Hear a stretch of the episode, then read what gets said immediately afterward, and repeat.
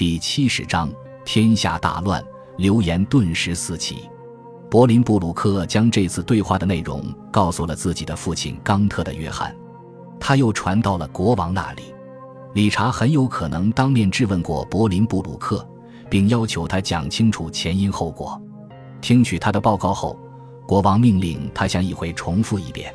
莫布雷主动投案，向国王自首。他否认了柏林布鲁克所揭露的一切。议会专门成立委员会来解决这场纠纷。两人都得出席，并且接受该委员会的质询。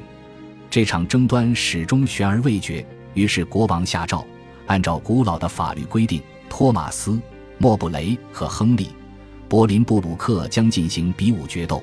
上帝会将胜利判给英雄好汉。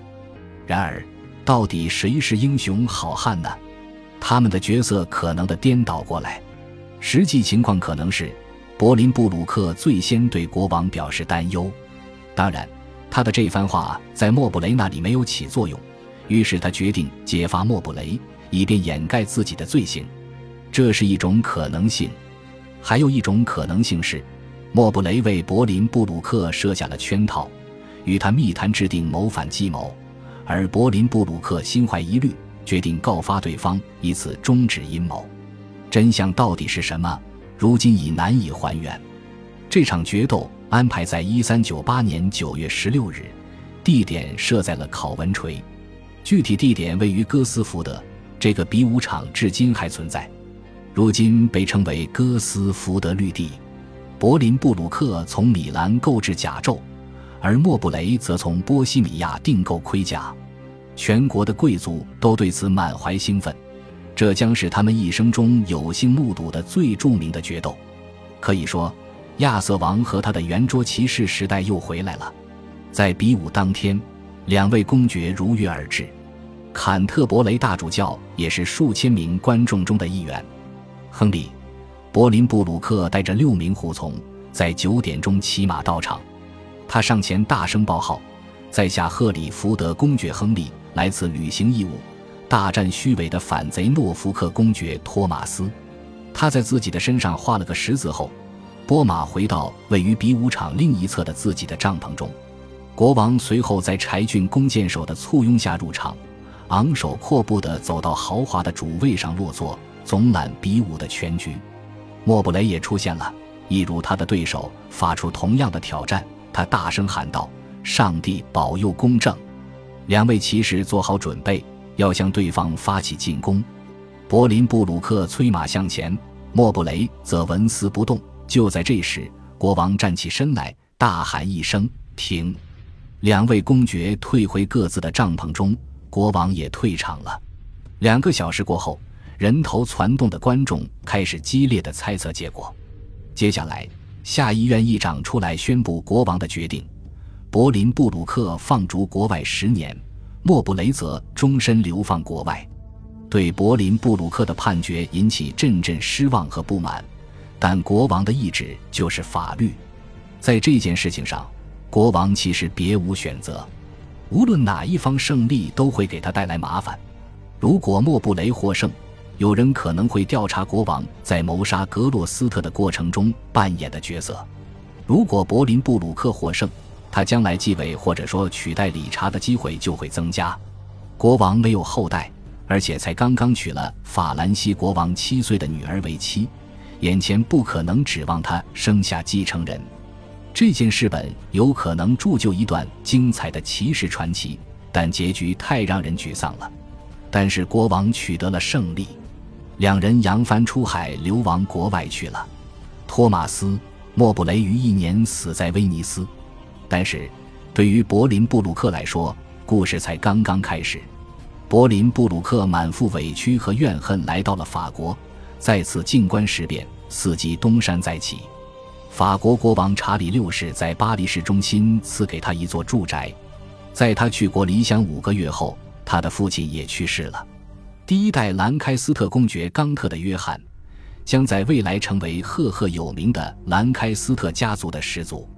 他在英格兰北部拥有广袤的领地，在全国各地拥有三十多座城堡。他曾经是一位地位显赫但业绩平平的指挥官和行政官。伦敦人以及一因三百八十一年的叛乱者尤其恨他。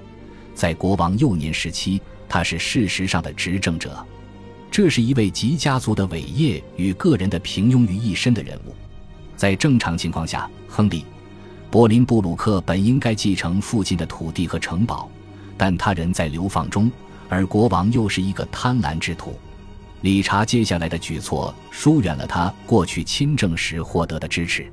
他将柏林布鲁克的十年流放期改为终身流放，并且没收了他父亲的财产。如此擅自干预及惩罚，让极度依赖习俗和先例的社会深受震动。在这样的国王的统治下，没有哪个地主及其家人能有安全感。任何一位君主如果无视大宪章的训诫，非法剥夺臣民的财产，马上会被视为暴君。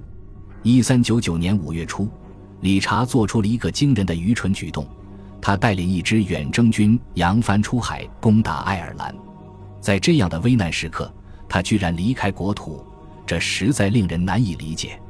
唯一可能的解释是他放松了警惕，或者说他上当受骗，自以为江山稳固。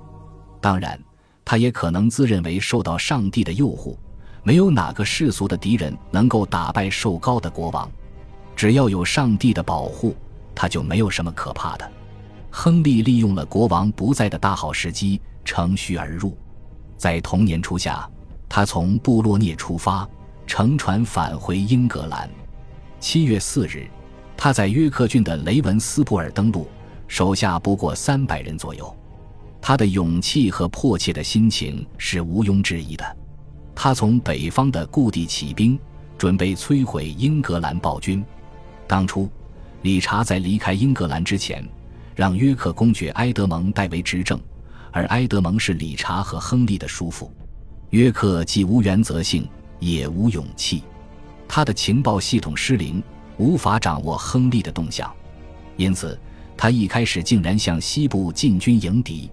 亨利趁乱加固了领地上的城堡，期间有好几千人投奔到他的麾下。在唐卡斯特，他遇见了北方名门望族珀西的要员诺森伯兰伯爵亨利。珀西与其子霍茨波相伴而来。亨利当着他们的面发誓说，他此次返回英格兰。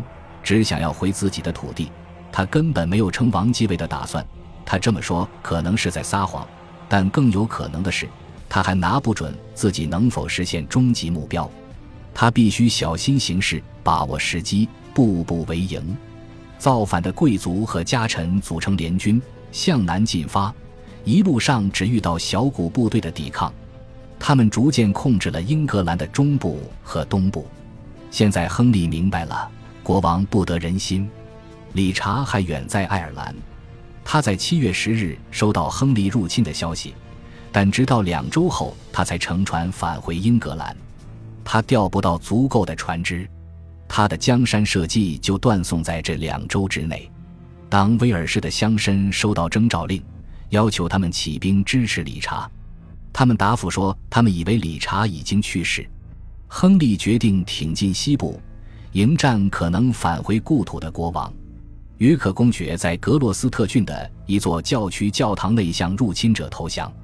他意识到理查保住王位的希望一天比一天渺茫，所以他加入了亨利的队伍，向布里斯托尔进军，并在那里处决了国王的三位高官显宦。他们一路高歌猛进，凯旋高奏。七月二十四日，理查在威尔士海岸登陆。他在这里逗留了五天，在此期间，他得知约克已经投降，还听闻了那几位高官在布里斯托尔被处决的消息。据说他时而心情沮丧，时而极不服气。最后，他决定投奔索尔兹伯里伯爵，这位王室支持者目前身处威尔士北部的康维城堡。理查穿上穷教士的破衣烂衫，带着十五位同党。在月黑风高之夜，开始了逃亡之旅。九天后，他到达目的地。据诗人记载，如今的他垂头丧气，情绪极为低落。他经常垂泪哭泣。亨利沿着一条平行的路线跟在他身后，如影随形。他也一路北上，从布里斯托尔直奔柴郡。这样一来，两兄弟准备做最后的对决了。国王与索尔兹伯里伯爵同意向亨利派出代表，希望了解对方的意图。亨利则派出谈判代表诺森伯兰伯爵前往康维城堡与国王对话。诺森伯兰行事谨慎，他在面见国王之前，在城堡之外埋伏了一支军队。据说，诺森伯兰向国王发誓，亨利只想要回属于他的土地，只要他的要求得到满足。他会拥护国王的统治权。我们无法判断亨利是否在欺骗国王。拖延几天之后，理查同意在诺森伯兰的陪同下离开城堡。然而，这只是策略性的投降。他偷偷告诉同党，亨利如此大逆不道，将来不得好死。亨利肯定会考虑到这种可能性。理查和诺森伯兰走了没几英里路，他们一上小山。国王就发现诺森伯兰预先在这里埋伏了军队，理查惊慌失措，要求返回康维城堡。诺森伯兰再次向君主发誓，亨利不想废除他。如果说这是一种虚张声势的话，他就无疑具有独胜的意味。他们一行人继续前行，直奔位于威尔士东北部的福林特堡。早有信使快马传信，亨利同意会见理查。国王肯定已经明白，自己如今真的成了阶下囚。他先于亨利到达城堡。第二天早晨，他爬到了城墙上，看到亨利的兵马步步紧逼。据说当时的他说了这么一句话：“如今我看到我的末日就要来临了。”感谢您的收听，喜欢别忘了订阅加关注，主页有更多精彩内容。